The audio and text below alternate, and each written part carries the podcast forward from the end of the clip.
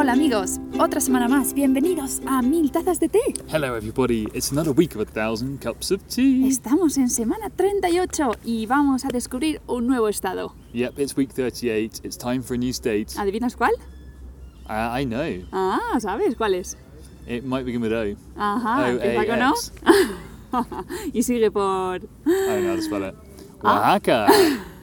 Es muy curioso, hemos ido desde el pueblo de Cholula, al lado de Puebla, que es el estado de Puebla también, hasta el estado de Oaxaca, pero no se escribe así, por si alguno tenéis interés en buscarlo. Se escribe como Oax. Oax, Aca. yep.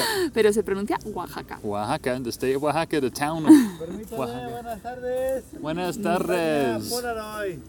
No, gracias, está bien. No queremos una que foto. No, no, respeto. muchas ¿Sí speak gracias. Spanish? Pero que está bien. Está bien. Para que la mire. ¿Sí speak Spanish? Ay. Ok. Ups, hemos tenido una interrupción pequeña, que querían hacernos una foto con una Polaroid. Yeah, we're famous. Some guy wanted to take a photo of us. Si es que claro, tenemos estas pintas tan interesantes, ¿no? Que nadie se puede resistir Yeah, it's so beautiful. dando besos y todo. Bueno, a lo que vamos. Somos Robbie Ruth y estamos pedaleando Norteamérica con el objetivo de tomar mil tazas de té. Yeah, we're Rob and Ruth. We're cycling across North America, trying to drink a thousand cups of tea along the way. Y como veis, actualmente nos encontramos en México, ya el final de nuestro viaje, que ha durado hasta ahora casi nueve meses ya, ¿eh? yeah, it's the home straight. It's been nine months on the road cycling, and we're in Mexico, and we're going to go home fairly soon in a few weeks' time. Eso es, ya estamos en las últimas, últimas semanas, en la recta final. Así que, bueno, para darnos un poco de información, estamos hablando en nuestros idiomas nativos. A propósito, para que todos nos podáis entender y los que no, lo utilicéis como una herramienta para aprender idiomas. Yeah, Ruth's speaking Spanish, I'm speaking English. It's on purpose so that everyone can understand, and we hope to hold your hand across that little language barrier. Venga, pues vamos a ello.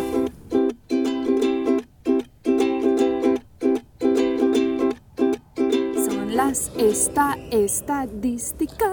It's the stats. Venga, esta semana voy a ir al grano con dos cositas para ir haciendo el wrap up, ¿no? Como el, el resumen de- del viaje y a ver cómo vamos con el objetivo. Siempre hago algo parecido a esto, pero es que es lo más fácil. Okay, it's time for a wrap up. Two stats. Ruth's going to hit me with a couple of stats. I have to guess. Come Venga, on, bring vamos a on. ver, en, los, en el tema de los test. ¿Cuántos test hemos tomado hasta ahora? Ooh, en total. how many cups of tea have we drank? Ujú. 700. Pues no, te has pasado. Yep. 675 test. 675 teas. Joder, nos quedan 325 por tomar. Yeah. Son un montón. ¿No vas a salir cara de ti? Let's have a nice big bath of tea. Oh, yeah. Venga, y ahora en kilómetros. ¿Cuántos kilómetros hemos pedaleado hasta ahora? How many kilometers have we gone on the bikes? Um, good question. I know it's around 8,900. Uy, joder, qué cerca. Son 8.850. Te has pasado por 50. 8,850. Pero muy bien, muy cerquita, muy cerquita. Ah, there we go. I'm counting it in my head. Ahora lo que estoy viendo es que las tazas de té están muy, muy cerca de lo que hemos recaudado eh, para la asociación Aeroability hasta ahora. Oh wow, yeah. So our cups of tea count is coming up to our pound count on our charity fundraising effort for Airability. Eso es, que llevamos, ¿cuánto? ¡Ah! A ver si te acuerdas. Oh, this is not a stat you're going to hit me Uh-huh. with. I wasn't expecting two. You can't surprise me. with this. Uh, Venga. 657. Pues para no acordarte la has clavado. Yeah. 657 pounds. Si los cambiamos a euros un poquito más. Pero lo estamos haciendo en, en pounds. Pero podéis eh, contribuir con todo lo que queráis, desde un pound, un euro o lo que sea, da igual eh, la moneda, porque se convierte todo automáticamente. Así que os animamos a que sigáis apoyando a esta asociación que cambie la vida de tanta gente. Yep, uh, we're still fundraising, and you can do that in any currency you like. I mean, we're talking in pounds because that's what it gets converted to, but it doesn't matter. You can we can donate in euros, in US dollars, in whatever you want, Eso es. um, and it's still going. And we would love to change people's lives and help them learn to fly light aircraft. People who can't walk, can't see, can't Eso es, la gente que está imposibilitada de alguna manera, yeah. pueden, puedes cambiar su vida porque les podrías dar la oportunidad de que ellos estén al manejo de un avión, una avioneta. Así que ahora que se acerca la Navidad y todo el mundo nos sale este pequeño sentido de querer colaborar con la gente, vamos a, a dedicar unos, no sé, unos euritos para ayudar a alguien. Yeah, if you're in that Christmas giving mood, then then donate. It, it'll be well worth it. Perfecto, esperamos vuestras donaciones. Gracias.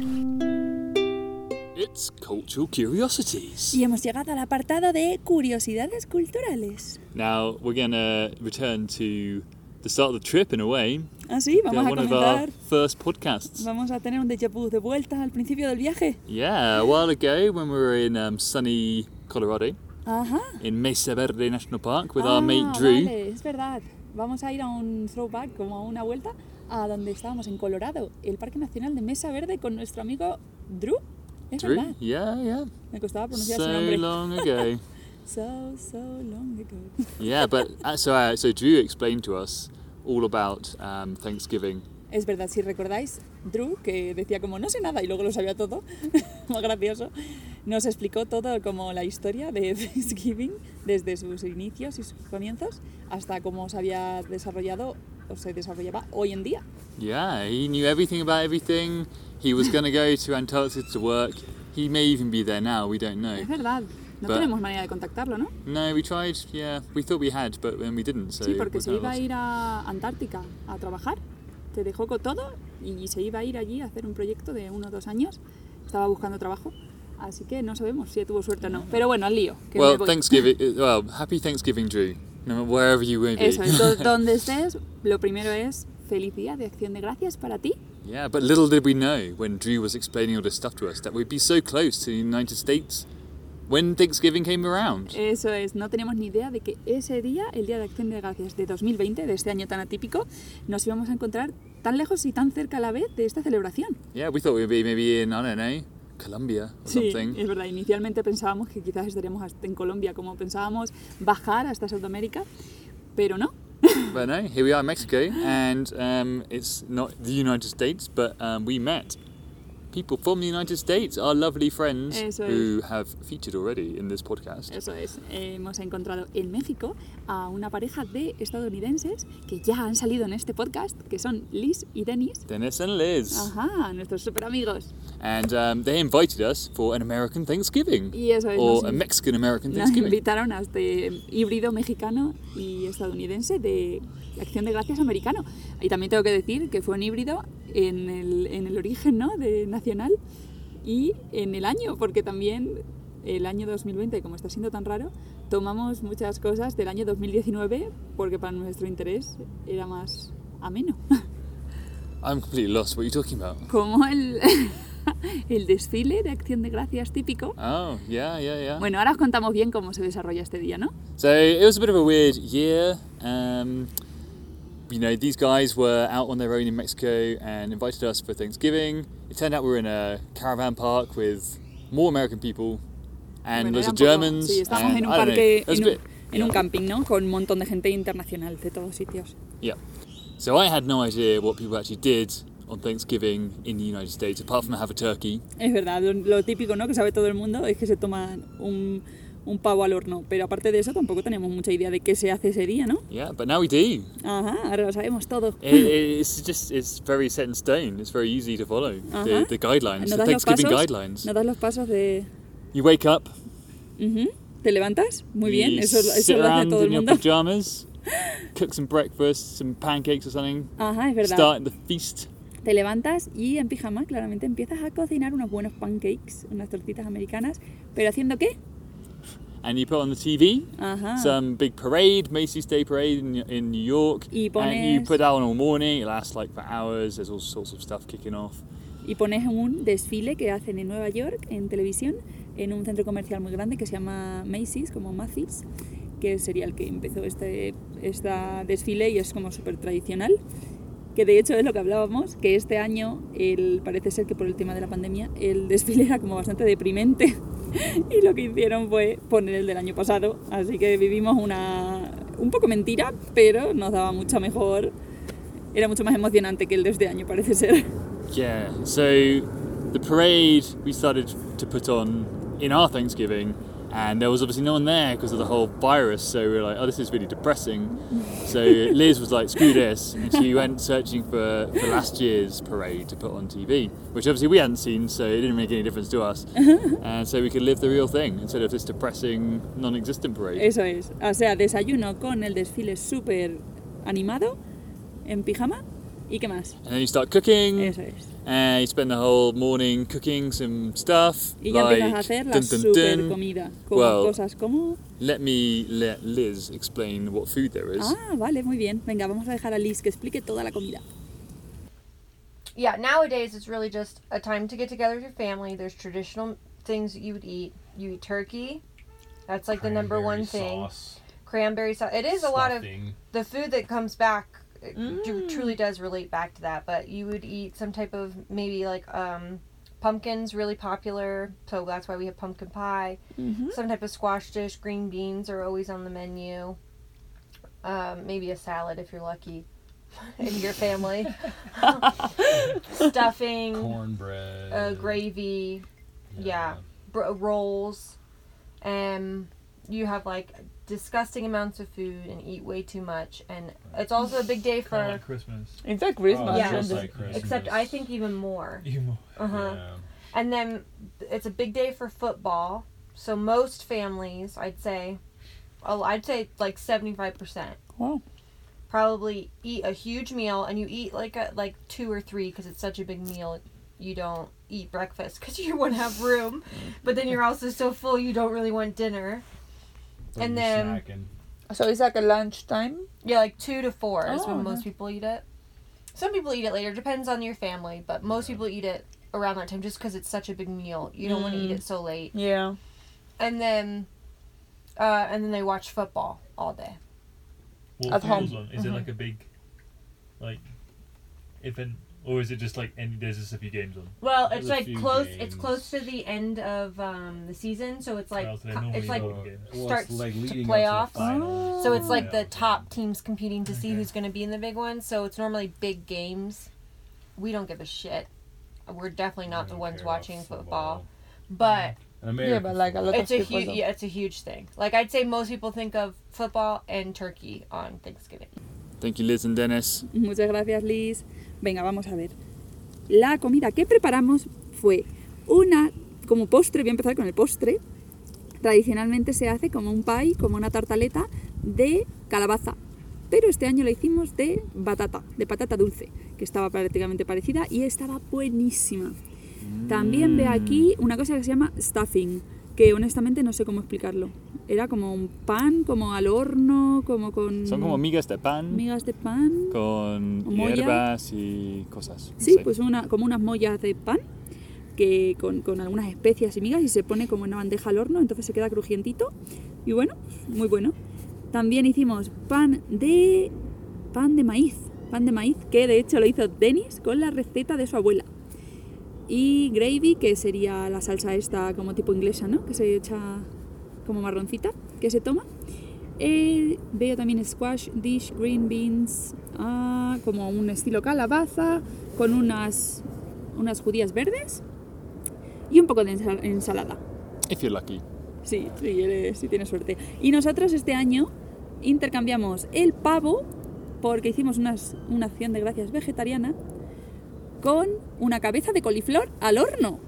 Yeah, we instead of having a turkey, we did it all veggie Mhm. mostly, and it was a cauliflower head Eso es, que se le rubbed with spices and Sí, le ponías especias, tal, era como una cabeza de coliflor y le ponías también como caldo por encima mientras la hacías al horno y se iba poniendo blandita y estaba súper buena. Os recomiendo que la hagáis en algún momento. Yeah, it was delish. And then after after stuffing your face, apparently there's there's, there's, there's loads of American football on TV, some important games, Y eso and es. everyone puts that on. Pasa la, pa- parece ser que la mayoría de la gente pasa la tarde viendo programas o programas no partidos de fútbol, que en ese momento suele ser como la final y cosas así. Y unos se emborrachan más que otros, pues como en todas las familias, ¿no? Yeah, and Y they algo- start drinking some booze. ¿Y qué más hacen? También empiezan And a then they preparar plan for the Black Friday sales the next Eso day, es, which is por- where Black Friday comes from. porque el Black Friday es justo el día siguiente, porque esta fiesta, si recordáis, era el último jueves de noviembre y el Black Friday es el último viernes. Entonces siempre es al día siguiente y parece ser que es tradicional, como levantarse y buscar los cupones para el Black Friday y aprovechar para comprar los regalos de Navidad antes de que llegue la Navidad y ahorrarse un buen dinero. Yeah, there we go. Um, so that's kind of talking about our experience of our Thanksgiving with our friends. Eso es. But Dennis goes on to explain about the origins of Thanksgiving Ah, and where what it actually was indigenously. Perfecto, pues como por si no os acordáis de lo que nos explicó Drew hace unos meses, os ponemos a Denis que nos vuelve a No, explicar. no, no. Dennis is just talking Ah. about something completely different. ¿Ah, sí? Yeah, yeah. Ah, ¿no es lo mismo? Well, so so Drew talked to us about the origins of Thanksgiving in a kind of Christian white American way, but um, Dennis talks about the original kind of um, Native American um, celebration, which isn't Thanksgiving. It's like Ah. the the original stuff. So it's Antes, different. Yeah. vale, o sea, la- la- el punto de vista que se nos explicó Drew hace unos meses era desde la parte como blanca, ¿no? Como Eastern, la, co- como se celebra hoy en día el Thanksgiving, la acción de gracias, pero nos comenta Denis cómo lo celebraban antiguamente los indígenas y sus- su, como representación de esta fiesta, ¿no? Antes de que fuera una fiesta como se considera hoy en día. That's Ahí right. os dejamos, que os explique. Come on, Dennis, bring it on. Okay, so there was a Native American tribe. I don't remember the exact name. But I'm very sorry for that. But when the Pilgrims came over, they had been shunned. The Pilgrims had. They arrived. They weren't doing so hot. They had tried growing a lot of the crops that they could grow back over in Europe, and they were struggling because our the land wasn't the same. And every year at this time, the tribe used to have a nice get together with Well, it's the harvest. It's tribe. It it's was the, the harvest. time of season. Ah, so they were saying thanks for their final harvest before mm-hmm. winter would come. Yeah. And so they that's why a lot of the foods that you see on the menus today there's a lot more meat involved today like the turkey that probably that wasn't. that really wasn't really the big thing then because they they just didn't eat a lot of meat. They ate a lot more vegetables and it was a harvest thing. But anyways, a lot of the foods that you'll see on our menus relate back to a lot of foods that were eaten and grown here naturally from the Native American squash, mm-hmm. beans, things like that. Corn. So the people saw the pilgrims struggling and not doing well, and they said, "You're gonna die. We're nice. We're gonna help you out. We're gonna help you out." They came over and they said, "Join us for these this this our our normal harvest. Thanks." And they invited them over and they showed them actually how to like grow these things, and they gave them corn seeds and gave them and they showed them these are the things and this is how we grow them, and they actually like kind of um, Integrated as a... uh, not necessarily integrated, but they lived kind of harmoniously for quite a while. It wasn't really a problem. Like the pilgrims realized you just helped us from dying, mm-hmm. and we are very appreciative, and we're not going to try and really do any harm. But then as more people came and started to mm. settle, it wasn't just really the pilgrims anymore. It was a much larger group Community, of. Um, Well, the land is Colonizers. became inundated. Yeah, and it was mm. they had a very different way of life. and they quickly pretty much killed them all. Um, well, I mean, diseases and this and that. But where I was going to go with this is Yeah. that that is a very nice prelude, I guess. But there there's a a prayer that's said uh, prior to any meeting or gathering or decision making process in a certain tribe. I don't think it's Cherokee. It's a northeastern tribe. Um, and Dennis was the elder uh, for that, that I met in St. Pete that would give this prayer on Thanksgiving, Op- but they would. I'm Anyways, doesn't matter. Doesn't matter. But it's it, it's the Thanksgiving prayer, and they literally before they decided anything that had to do with the tribe, they would all meet and they would spend sometimes days giving thanks to literally everything on earth. They would Like start with everything. it would start with the skies and the earth, and then boil it down to all of Mm. the waters all and the of birds and the. Keep going. all the plant beings and the insect beings, the four-leggeds, the two-leggeds, the the ones that fly, the spirits, the winds, literally everything. So, and then they would stop each time they would they would uh, speak about a new nation or pack of peoples, which would be the different elements or animals or whatever it would be. everyone that was there would get a chance to say their favorite thing and give thanks each and every mm. person. And this would, could be a couple hundred thousand you know depending on the meet the meeting. So he would literally say like these this one prayer would take days. And then once everyone gave thanks and they felt that in themselves like how thankful they were for the entirety of reality then they would be in the right state of mind to continue on with whatever the important decision was that they needed to make. But with the mindset of nature first right? Yeah. like everything was all was inclusive and we're not making this decision just for the betterment of the tribe or the community. We're making this decision for hopefully the betterment of the globe. And that was the original thanksgiving and it was like a daily thing. Um, but then once colonization happened it turned into a celebration during the harvest time which is around the thanksgiving holiday. Like this is the end of the harvest season for most of, Most America. of america Pues muchas gracias, Denis. Thanks, Dennis. Para que los españoles podáis entenderlo un poco mejor, parece ser que antiguamente los indios nativos americanos celebraban por estas fechas, bueno, no celebraban, eran la toma de decisiones importantes, su manera de eh, como apreciar todo lo que tenían alrededor y todos los elementos naturales. Antes de tomar esta decisión, todos y cada uno se sentaban en un círculo y, eh, y pasaban el día como apreciando porque eh, estaban agradecidos de algo. Imagínate, pues un árbol en tu jardín me da sombra, me produce a lo mejor algún tipo de fruta, o sea que también me da alimentos. Para la hora de tomar una decisión importante, considerar todos los elementos de la naturaleza y no tomarlas simplemente basados en, en- en un negocio o en sacar un partido directo por alguna razón. Entonces parece ser que no era no es que lo celebren como tal, ¿no? Como hoy en día se celebran, es muy comercial y no tiene pues, nada que ver a como el origen de, este, de esta idea nativa. Y parece ser que estos indios nativos americanos, de hecho, las comunidades que actualmente existen en Estados Unidos, eh, hasta los años 70 les prohibieron este, esta manera de celebración, su manera original. Estaba como prohibido de celebrar, celebrar, celebrar sus tradiciones. Así que, un poco de resumen, eso es como el origen, origen, origen de Thanksgiving. Yep. Pero yo When- creo que cada uno que cuentas te cuenta una historia diferente. Esa es And mi, if- mi, mi versión personal. And if you want to uh, go forwards in time, then go back to our episode with Drew. Eso es. Vuelve a nuestro, a nuestro episodio con Drew y descubrirás lo que él nos explicó. Y ya tendrás dos It's- versiones. That's Cultural Curiosities. Esas son las curiosidades culturales.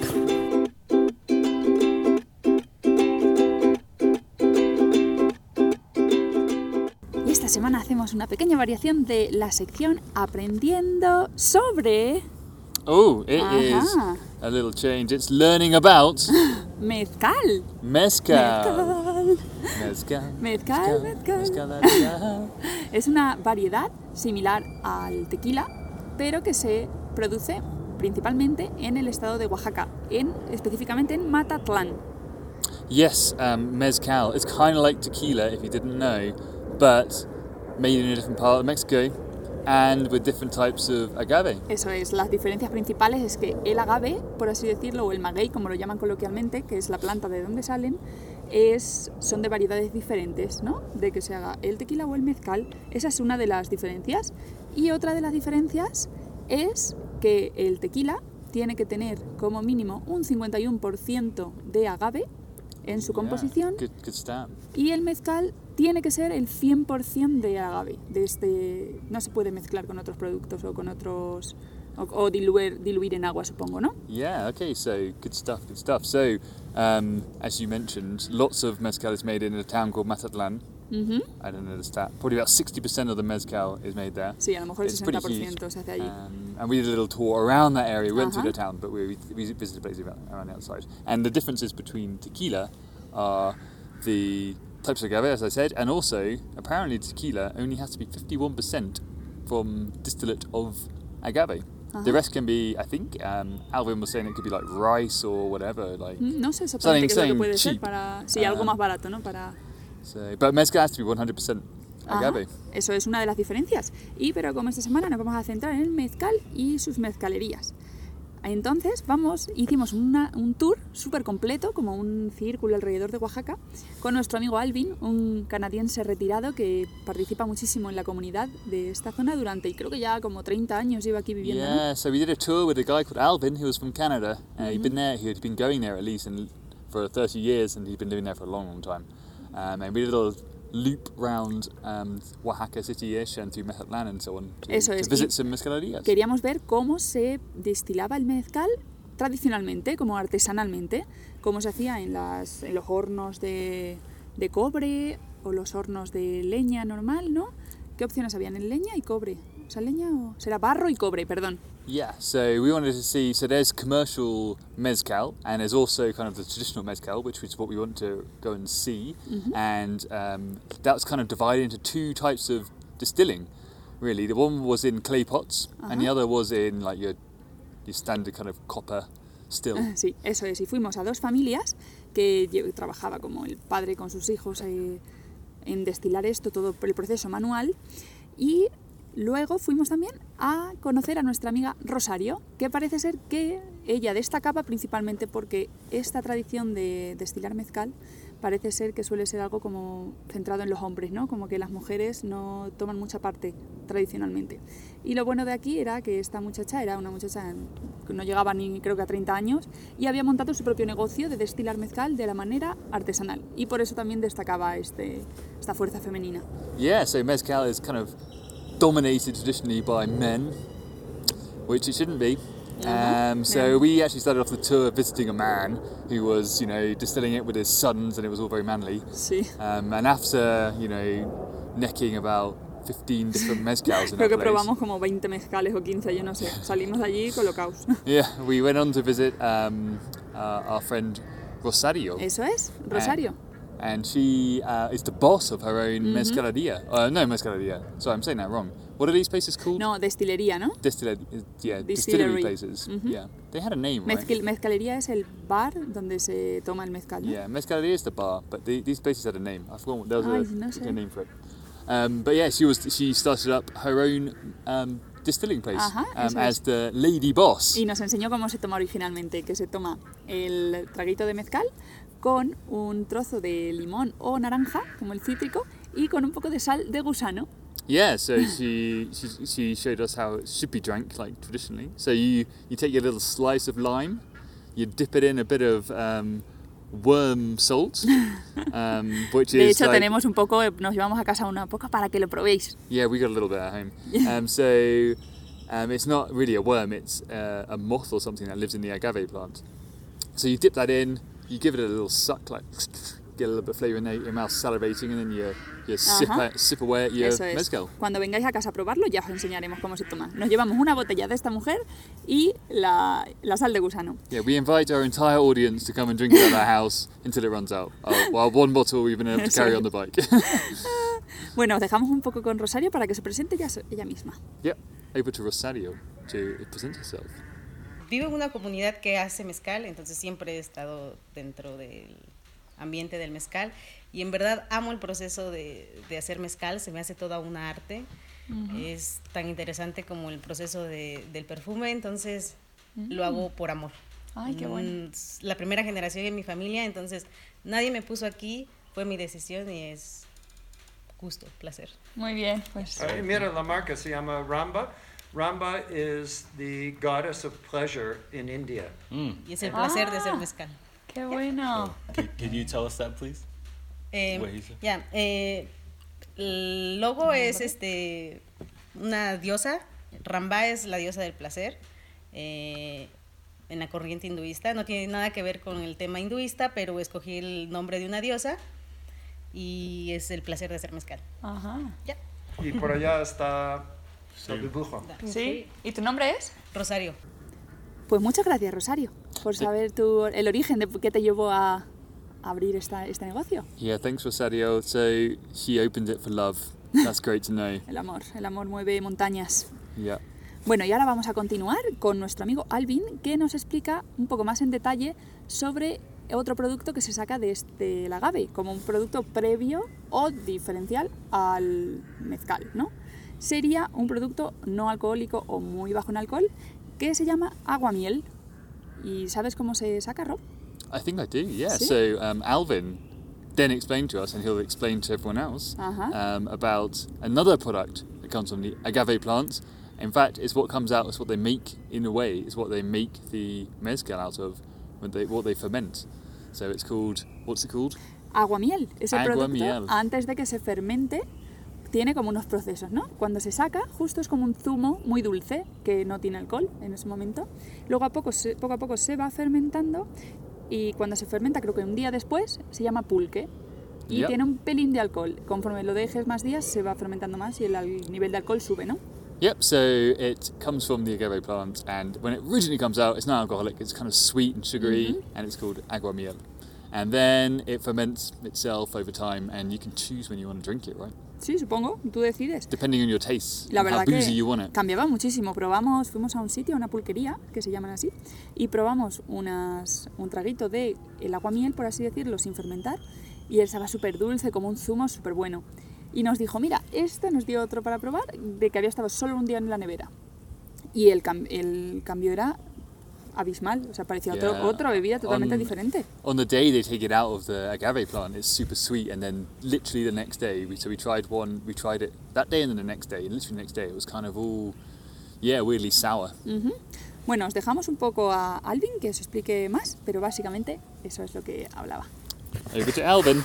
Just before the stalk shoots up from the middle, somebody goes into the field and carves a hole in the middle of the plant, about that big and that deep. Okay. And the, and the and, and a sweet liquid starts to seep into the well in the middle of the plant. The plant's still growing in the field, and the sweet liquid seeps into it, and that's called agua miel, honey water. So the honey water is extracted, and it immediately starts to interact with the bacteria in the environment, causing the honey water to ferment. So pulque is fermented honey water. Pues lo dicho, muchas gracias Alvin. Esperemos que os haya gustado esta explicación. Y esto han sido los aprendiendo sobre el mezcal. That has been learning about mezcal.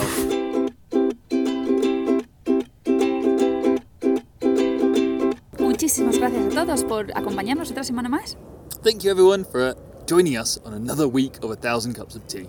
Si queréis saber más sobre nosotros, podéis dirigiros a nuestra web mil en números guion cups of tea como tazasdeteninglés.com. Yep, you can find out more about us on our website. It is 1000-cupsoftea.com. Lo dicho, hasta la semana que viene. Pasad buena semana. Yep, until next week. Bye bye. Adiós.